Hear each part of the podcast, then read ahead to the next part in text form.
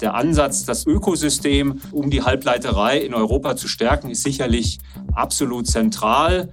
Aber man kann hier schlanke Vergabeprozesse ansetzen oder eben auch etwas komplexere. Unser Appell wäre schlank, effizient, effektiv, zügig. Hallo und herzlich willkommen zu einer neuen Folge von Handelsblatt Disrupt, dem Podcast über neue Ideen, Disruption und die Macher der digitalen Welt. Mein Name ist Sebastian Mattes und ich begrüße Sie in dieser Woche ganz herzlich vom Innovation Summit des Handelsblatts am Innovationsstandort Dresden. Sitz vieler Startups und Unternehmen mit dem Schwerpunkt Technologie von Green Tech über Robotik bis hin zu Quantencomputing. Ein ganz wichtiger Player hier in Dresden ist Infineon. Infineon ist der größte Halbleiterhersteller in Deutschland und einer der zehn größten der Welt. 2700 der weltweit über 50.000 Infineon-Mitarbeiter arbeiten hier in Dresden. Und seit April diesen Jahres hat die Firma einen neuen Chef. Jochen Hanebeck ist seit 26 Jahren im Unternehmen. Er war schon zu Siemens Zeiten dabei und man kann also gut und recht sagen, er ist ein Infineon Urgestein. Den Job, den hat er jetzt aber in ziemlich schwierigen Zeiten übernommen, denn seit der Corona-Krise gibt es immer wieder schlechte Nachrichten von der Branche, schlechte Nachrichten von Lieferengpässen. Autohersteller mussten immer wieder die Fabriken runterfahren, die Produktion stoppen, weil ihnen die Halbleiter fehlten. Und dann kamen auch noch die Disruptionen infolge des Ukraine-Kriegs hinzu. Auf einmal fehlen Rohstoffe, zum Beispiel Edelgase aus der Ukraine oder aus Russland, die für die Chipproduktion essentiell wichtig sind. Was das alles für Infineon bedeutet, was Jochen Hanebeck vom geplanten Bau der Intel-Fabrik in Magdeburg hält und wie es grundsätzlich um den Innovationsstandort Deutschland steht. All das habe ich mit Jochen Hanebeck bei einem Live-Gespräch in Dresden auf dem Handelsblatt Innovation Summit diskutiert.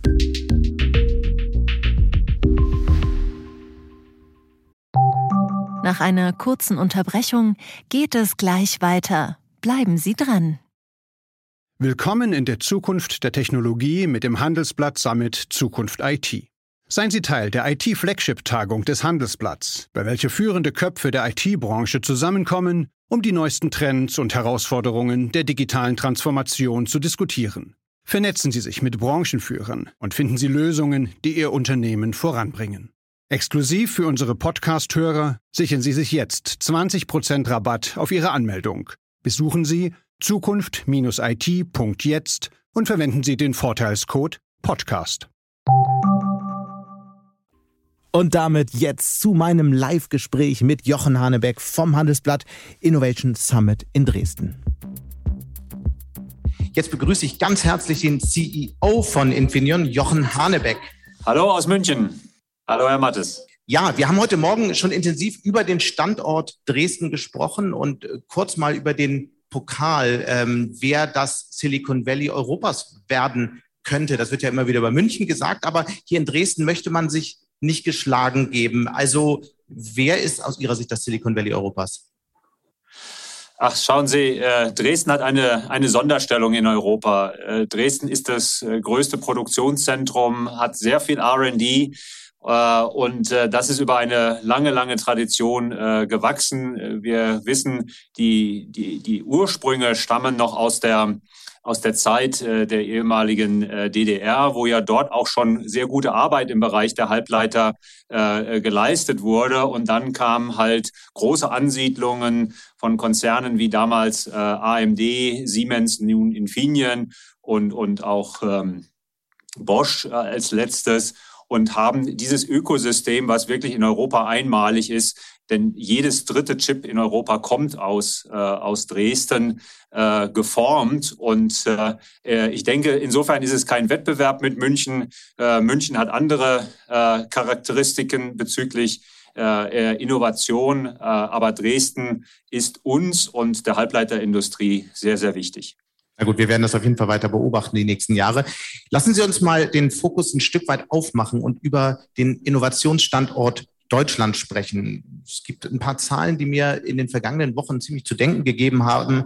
Wenn man nämlich äh, in die, aufs Jahr 2020 zurückblickt und die, die Jahre danach, dann kann man schon sagen, die deutsche Industrie ihre ähm, Innovations-, ihre Ausgaben für Forschung und Entwicklung zurückgefahren hat und zwar wirklich signifikant. Was sagt das aus über den Innovationsstandort und welche Folgen hat das? Na, ich kann hier nicht für alle äh, Unternehmen sprechen und alle Branchen. Äh, da gibt es sicherlich branchenspezifische äh, Trends. Aber ich kann für die Halbleiterei äh, die Halbleiterindustrie sprechen. Die ist sehr forschungsintensiv. Wir geben rund 13 Prozent vom Umsatz äh, jedes Jahr äh, in puncto R&D aus. Wir beschäftigen äh, fast 12.000 äh, Mitarbeiter weltweit in 56 oder 55 äh, Design-Centern. Äh, das heißt, für uns ist, äh, ja, ich würde schon sagen, Innovation ist unser Elixier ähm, äh, und, und die Quintessenz des Unternehmens, weil wir genau wissen, es wird immer wieder äh, Produkte geben, die andere vielleicht noch günstiger herstellen können äh, oder die, wie wir sagen, kommodisieren. Insofern ist der für uns immer der Weg nach vorne zu den neuen innovativen Produkten, mit denen wir dann unsere Märkte, unsere Kunden bedienen können und teilweise auch Märkte erst überhaupt ermöglichen. Dann lassen Sie uns mal darüber sprechen, was heißt nach vorne? Vielleicht können wir das beziffern. Wie, wie werden sich denn bei Ihnen die, äh, in, äh, die Investitionen in Forschung und Entwicklung entwickeln? Werden die steigen und wenn ja, wie sehr? Sie können davon ausgehen, äh, dass es bei Infineon, äh, wie gesagt, äh, derzeit sind es 13 Prozent vom Umsatz, äh, konstant bleiben wird. Dieses Jahr wachsen wir rund, natürlich etwas währungsbedingt, auch rund um 20 Prozent. Wenn das, das heißt, wenn der Prozentsatz gleich bleibt, wird auch die Entwicklungsausgaben über die Zeit ähnlicher Größenordnung wachsen. Das heißt, wir geben hier wirklich Vollgas, um äh, unsere Kunden, unsere Märkte zu bedienen. Und die Megatrends in unseren Märkten sind natürlich Dekarbonisierung und Digitalisierung. Und damit sehen wir das starke Wachstum und können natürlich es uns auch erlauben, hier mehr und weiter in die Zukunft äh, zu investieren. Wir werden natürlich über einige dieser Megatrends gleich sprechen. Ich würde gerne noch mal kurz über Sie persönlich sprechen. Sie sind ja äh, seit wenigen Wochen neuer CEO von Infineon, waren vorher COO und sind insgesamt seit 28 Jahren im Unternehmen, genauer gesagt seit 1994, wenn ich richtig gerechnet habe. Damals äh, gehörte der Bereich noch zu Siemens. Warum sind, haben Sie eigentlich nie gewechselt? Warum sind Sie immer bei Infineon geblieben? ja, gute Frage. Ich wollte vor allen Dingen nichts anderes machen außer Halbleiterindustrie oder Halbleiterei. Äh, das äh, äh, begann schon während des Studiums oder eigentlich schon vorher habe ich mich mit diesen Dingen beschäftigt. Damals, als ich diese Wahl getroffen habe, war eigentlich Deutschland eine gewisse Brache bezüglich der Halbleiterindustrie. Ähm, und ähm, insofern war es dann ein glücklicher äh, ja, Zusammenkommen einer Entscheidung von Siemens gegen genau das Werk, was Sie gerade gesehen haben, äh, das initiale Werk äh, zu bauen. Und äh, da ist auch ein Teil meiner Karriere, äh, hat dort stattgefunden, erst äh, in den USA, dann in Dresden für zwei Jahre. Und ähm, in, äh, insofern war Infineon für mich immer die Heimat. Äh, Infineon hatte immer neue Herausforderungen und das ist auch, wie wir unsere Mitarbeiter motivieren. Und äh, insofern bin ich seit 28 Jahren dabei und es war kein Moment langweilig. Und nicht nur seit 28 Jahren, was viele äh, wahrscheinlich nicht wissen. Sie haben, glaube ich, Ihren ersten Computer mit 14 gebaut. Wie kam es denn eigentlich dazu? Vielleicht mal ganz kurz. Ja. Ähm, warum? Was hat Sie damals dazu bewegt, einen Computer zu bauen? Na, mich interessierte die, die, die diese Computertechnik und ähm, in der Tat, so mit 14, 15 habe ich dann das erste, den ersten Computer, damals äh, hexadezimal programmierbar, wird noch den wenigsten äh, unter uns etwas sagen, ähm, um äh, ja so Fischertechnik äh, mit denen man halt als äh, Teenager dann rum experimentiert äh, äh, anzusteuern. Das war ein Hobby. Ich hatte auch andere Hobbys, aber dieses Hobby habe ich dann äh, über die Zeit ähm, zu meinem Beruf gemacht. Und mhm. äh, natürlich war sozusagen die, die, die, die Motivation war wirklich noch genauer zu verstehen, wie dieser Computer denn wohl funktioniert und ihn nicht nur programmieren zu können, sondern im Prinzip zu verstehen, wie die Chips, die Mikroprozessoren und Controller äh, hier das Ganze ja, bewerkstelligen. Jetzt sind Sie seit wenigen Wochen Chef. Wir hatten äh, schon darüber gesprochen. Wie sieht denn jetzt eigentlich Ihre Strategie aus für das Unternehmen? Vielleicht mal ganz kurz. Wir haben gar keine Zeit, das jetzt ausgiebig zu besprechen. Aber bleibt Infineon bei, ich sag mal, Nischenprodukten wie Chips für die Automobilindustrie? Da sind Sie ja der weltweit größte Hersteller oder ändern Sie den Fokus? Also erstmal unsere beiden Megatrends, äh, die wir wirklich sehr, sehr gut bedienen können, die wir enablen können, sind Dekarbonisierung und Digitalisierung. Und Dekarbonisierung ist nicht nur das Auto, sondern das fängt mit der Energieerzeugung an, mit dem Energietransport, mit der Energieumwandlung und letzten Endes dann auch zum Beispiel mit elektrischen Motoren äh, in einem Fahrzeug. Und in der Digitalisierung sind es Sensoren, sind es Konnektivität, sind es Mikrocontroller, äh, die in jedermanns äh, Wort im Moment sind. Und mit diesen Produkten äh, enablen wir, ermöglichen wir das IoT. So, ist das jetzt eine Nische? Da würde ich ein bisschen dagegenhalten. Äh, ich weiß, dass die Halbleiterindustrie häufig auf die Mikroprozessoren oder auf die Prozessoren äh, sozusagen reduziert werden. Aber da bemühe ich immer gerne ein Bild. Die Halbleiterwelt ist wie ein, ein großer Baum mit sehr vielen Ästen. Und ja, ein größerer Ast ist derer äh, der Mikroprozessoren. Da gibt es Hersteller wie Nvidia, Intel und dergleichen, kennen wir alle. Aber da gibt es auch eben andere sehr wichtige und signifikante Äste. Das sind zum Beispiel Sensoren, das sind Leistungshalbleiter. Und auf die haben wir uns spezialisiert. Ist es eine Nische? Das würde ich etwas äh, debattieren wollen. Alles zusammen macht die Systeme. Und ob am Ende der Mikroprozessor fehlt oder der Sensor oder der Mikrocontroller oder der Leistungshalbleiter, nur alles zusammen äh, führt zu kompletten Systemen, die dann die Funktionalität äh, ermöglichen, sei es in der Medizintechnik, wie wir mhm. gerade gesehen haben, oder eben im Auto ich muss an der Stelle nochmal einhaken. Was heißt denn das jetzt eigentlich, äh, äh, was heißt denn das konkret? Wenn man Ihnen so zuhört, dann denkt man, ja, Sie machen im Prinzip einfach so weiter mit dem Kurs der vergangenen Jahre. Der war ja auch äh, durchaus sehr erfolgreich. Ähm, ich habe noch nicht so genau verstanden, was sich jetzt wirklich ändern wird. Ich habe ähm, äh, gelesen, dass Sie sich vorgenommen haben, Infineon profitabler zu machen. Vielleicht setzen wir mal da ein, konkret. Wie soll das funktionieren? Wie, wie, wie soll Infineon profitabler werden?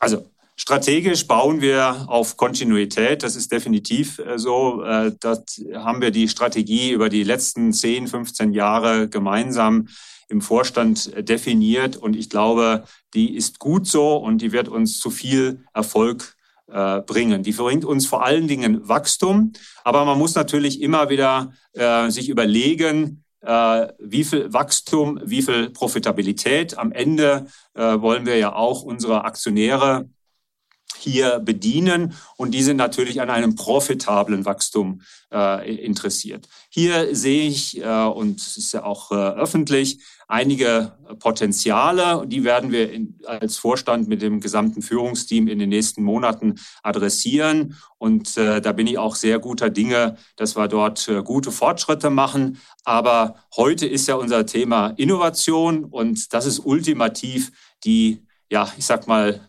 Neudeutsch Growth Engine, die Wachstumsmaschine, die hinter Infineon steht und die macht am Ende, schafft diese Wachstum den größten Wert. Aber es muss natürlich profitabel sein und es muss profitabel sein im Vergleich zu unseren Wettbewerbern. Also Sie wollen noch nicht konkreter sagen, wie das funktionieren soll, äh, wie das Unternehmen profitabler werden soll? Da gibt es die normalen äh, Hebel zwischen, äh, äh, ähm, sage ich mal, Produktivitätsmaßnahmen, wobei dort haben wir in der Vergangenheit schon viel gemacht. Gerade in Dresden okay. sehen Sie eins der modernsten äh, Werke mit 300 Millimeter schaffen wir Stückkostenreduktionen von 20 bis 25 Prozent. Aber es gibt natürlich auch andere Hebel äh, hier, um die Profitabilität strukturell zu steigern. Es geht nicht um irgendein Kostensenkungsmaßnahmenprogramm. Wir stellen auch weiterhin sehr viele Mitarbeiter ein. Also es geht um strukturelle äh, Profitabilitätsverbesserungsmaßnahmen. Mhm. Es gibt einen weiteren großen Hebel, den die EU ja jetzt äh, bedienen wird. Es ist der EU Chips Act und das klare Ziel der EU-Kommission ist die Chipsproduktion in Europa von 10 auf 20 Prozent am Weltmarkt bis 2030 äh, zu verdoppeln. Äh, dafür sollen Milliardenbeträge mobilisiert werden. Ist das überhaupt ein realistisches Ziel aus Ihrer Sicht? Naja, wir stehen ja heute um die knapp unter 10 Prozent. Insofern ist 20 Prozent schon ein sehr ambitioniertes Ziel. Ich halte es aber für richtig, dass die Europäische Union hier ambitioniert an dieses Thema äh, herangehen will, weil Fakt ist, alle anderen großen Länder, sei es China, sei es Korea, sei es Taiwan, auch die USA machen das auch. Und wir müssen uns natürlich fragen, natürlich kann man immer die Frage stellen, volkswirtschaftlich, wo will man hier Industrien stärken? Ähm, das ist eine Wahl, die wir treffen. Ähm, und ich glaube auch, dass die Halbleiterindustrie ähm, an sich in Europa einen guten Job gemacht hat. Wie gesagt, gewisse Bereiche wie Leistungshalbleiter, wie Sensorik, wie Mikrocontroller kommen sie eigentlich an europäischen Spielern nicht äh, dran vorbei. Wenn wir jetzt aber sagen, wir wollen die Industrie noch weiter stärken, dann müssen wir, um wieder zu dem alten Bild zu, zu kommen, mit dem Baum, dann muss man halt auch mal einen Ast weiter aufbauen und um einen dieser Äste, den vielleicht andere Regionen in der Vergangenheit stärker bearbeitet haben, sozusagen aufzuholen, dann da kostet es in der Tat äh, äh, sehr viel Geld. Und insofern ähm, ist es meiner Ansicht nach schon sinnvoll, wenn wir die digitale Unabhängigkeit von Europa haben wollen. Wobei Unabhängigkeit muss man hier gleich wieder ein bisschen relativieren. Es wird niemals eine Autarkie geben bezüglich der Halbleiter, aber wir sollten so viel Gewicht in Europa haben, ja. dass wir eben hier auch mit den anderen Regionen auf Augenhöhe äh, reden können. Dann lassen Sie uns mal über die Ausgestaltung dieser Hilfen sprechen. Das sind ja wirklich Milliardenbeträge, die da fließen sollen. Äh, wir hören aus der Branche, dass es eigentlich eine verhältnismäßig große Unzufriedenheit gibt, weil die äh, Vergabe von Subventionen sich so wahnsinnig lange hinzieht. Ähm, TSMC zum Beispiel ähm, will gar nicht in Europa oder Deutschland investieren, weil man eben genau das fürchtet. Wie blicken Sie da drauf? Naja, also wir haben ja in Europa zwei oder in Deutschland konkret zwei Förderungsinstrumente. Das eine ist das sogenannte IPCAI, Important Project of Common European Interest. Die zweite Auflage schon für die Mikroelektronik. Das Projekt läuft. Hier gibt es schon äh, Signale von der Politik, äh, dass gefördert äh, wird und man kann Aber Signale reichen doch nicht.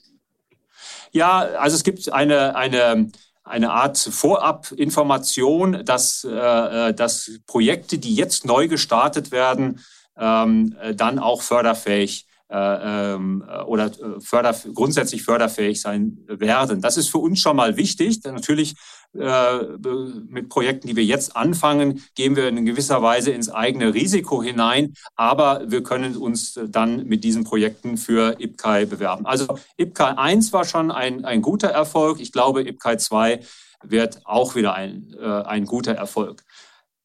Parallel dazu gibt es den EU Chips Act. Hier ist es in der Tat so, die Intention ist sehr gut. Wir müssen aber aufpassen, dass wir hier ein Förderinstrument schaffen, was schlank ist, was effektiv ist und was vor allen Dingen auch schnell kommt. Und hier muss man einfach attestieren, dass äh, Länder wie China, Korea, Taiwan, Japan schon längst ihre Projekte oder Programme äh, beschlossen haben, während in Europa und in den USA hier noch äh, größere Diskussionen äh, äh, stattfinden. Hier kann ich nur an alle appellieren, schnell voranzugehen und vor allen Dingen ein schlankes Konzept hinzustellen.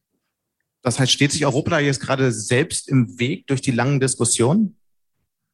Naja, es gibt halt äh, dort äh, Abstimmungsprozesse, die sind ja auch in einer Staatengemeinschaft nicht äh, äh, nicht äh, ungewöhnlich, das ist auch teilweise ja verständlich, aber die Frage ist halt, äh, ähm, an welcher Stelle ist äh, Genauigkeit das Wichtigste, wann ist Geschwindigkeit das Wichtigste?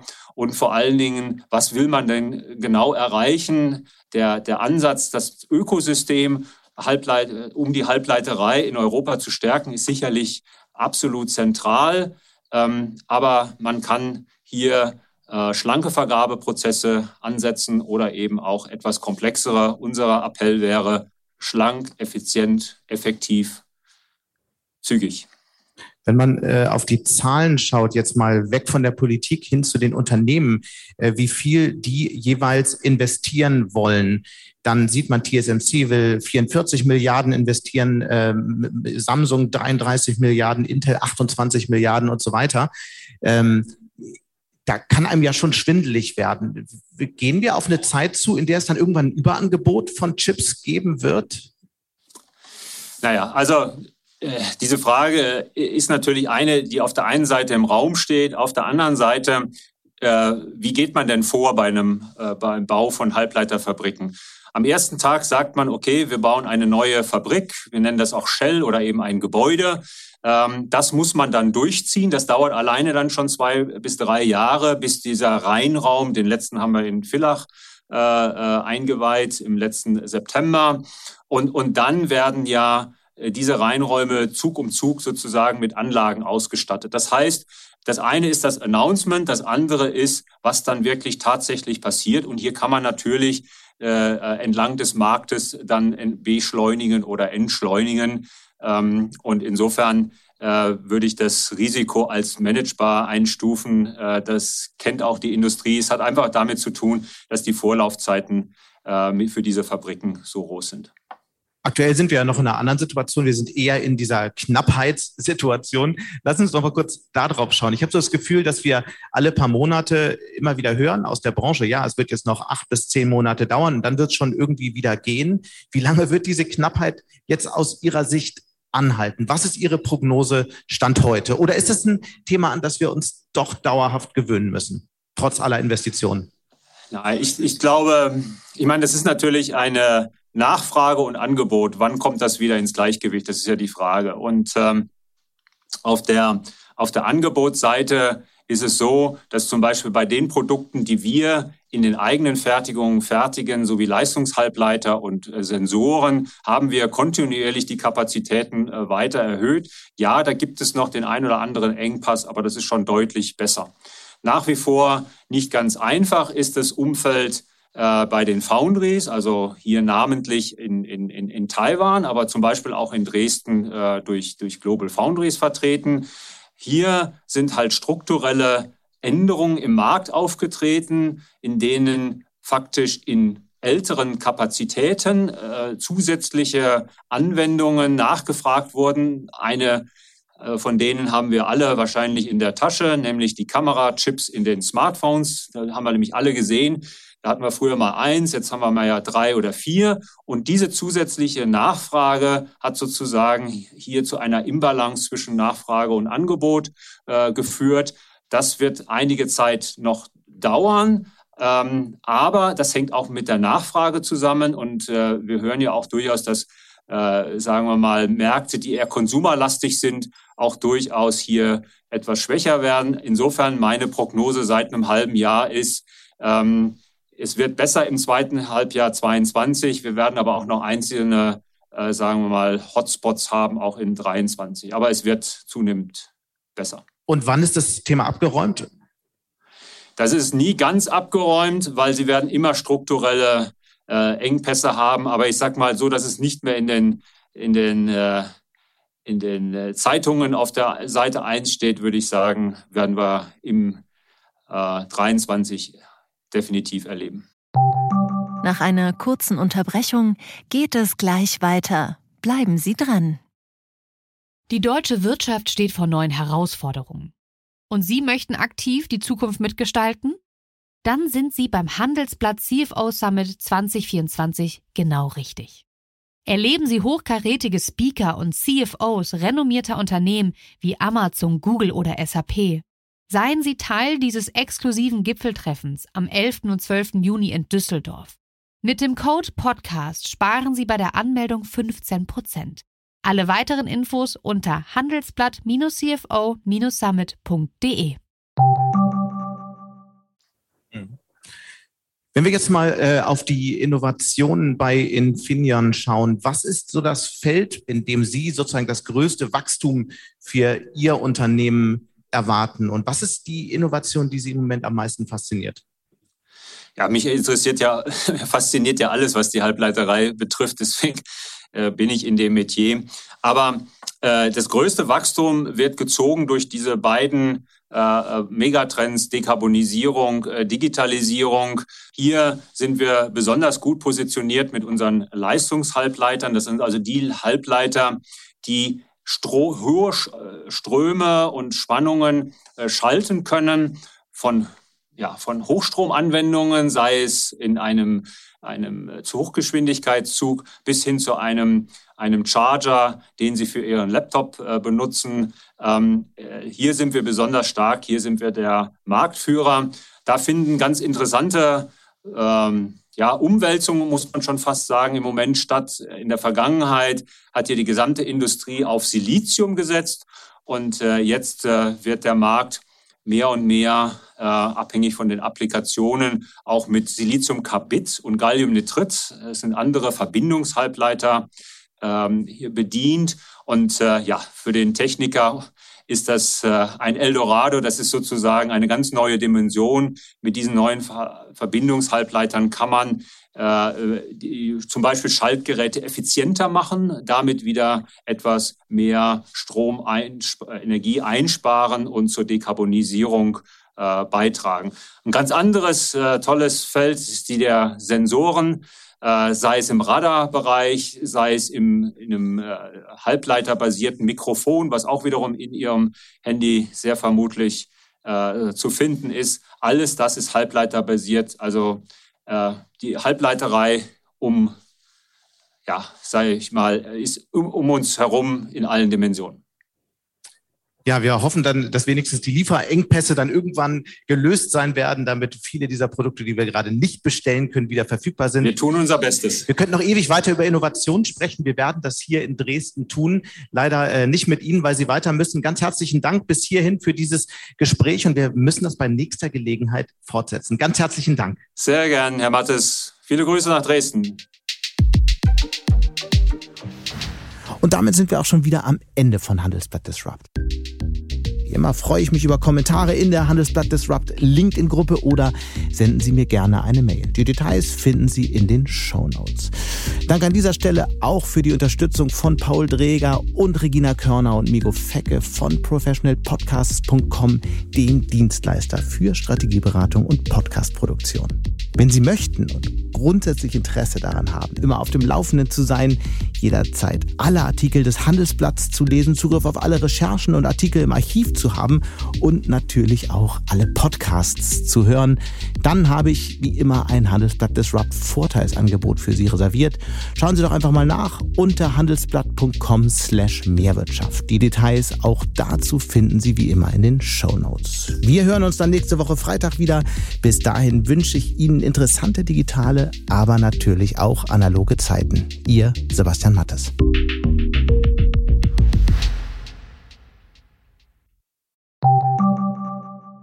Bist du auf der Suche nach Inspiration und Netzwerkmöglichkeiten? Dann ist das Summer Camp der Handelsblatt Media Group genau das Richtige für dich. Treffe über 800 EntscheiderInnen, nimm an interaktiven Workshops teil und werde Teil der einzigartigen Camp Community. Wir wollen gemeinsam mit dir die Zukunft unserer Wirtschaft gestalten und aktuelle Herausforderungen angehen. Erfahre mehr und sichere dir noch heute dein Ticket auf hmg-summercamp.de.